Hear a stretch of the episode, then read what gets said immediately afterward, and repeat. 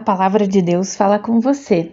Sou Juana Clara Gomes, pastora da Igreja Evangélica de Confissão Luterana no Brasil, na comunidade Concórdia, em São José dos Pinhais.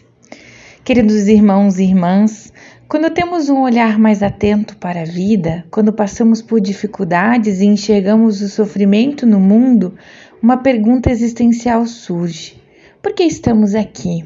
Somente para sofrer?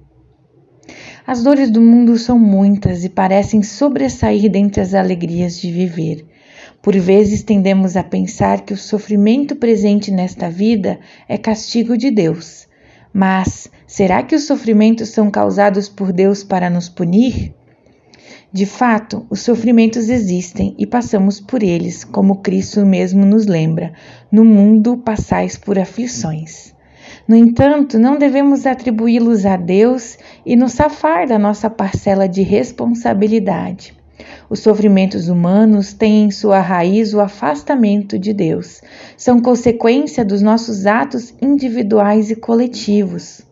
Quando destruímos a criação de Deus, quando não vivemos o amor dele em nossas relações, quando nos distanciamos da vida em abundância que ele deseja, as consequências são dores e sofrimentos para toda a humanidade. Mas esse não é o desejo de Deus para nós. Não foi para nos castigar que Deus nos colocou neste mundo. Disto nos lembra a palavra de 1 Tessalonicenses 5, 9 e 10. Deus não nos escolheu para sofrermos o castigo de sua ira, mas para nos dar a salvação por meio do nosso Senhor Jesus Cristo, que morreu por nós. Portanto, se existe algum castigo pelos nossos pecados, este já foi sofrido e bem pago por Cristo na cruz.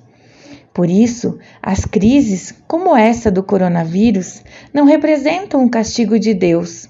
Estas fazem parte da realidade humana e podem ser vistas como oportunidades de refletir nossos caminhos e convicções e nos trazer novamente para mais perto do amor de Deus.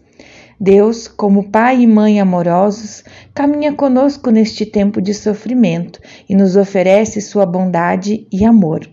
Com muita paciência, acompanha nossos passos e deseja que aprendamos com a nossa caminhada.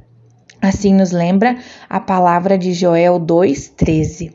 Deus é bondoso e misericordioso, é paciente e muito amoroso, e está sempre pronto a mudar de ideia e não castigar que nas dificuldades e sofrimentos lembremos de Deus como a mão que acolhe e sustenta na caminhada. Que seu amor e bondade sejam sempre presentes em nossas ações, para que assim possamos contribuir para amenizar a dor e o sofrimento das outras pessoas. Que lembremos que estamos aqui para vivenciar o amor de Deus. Amém.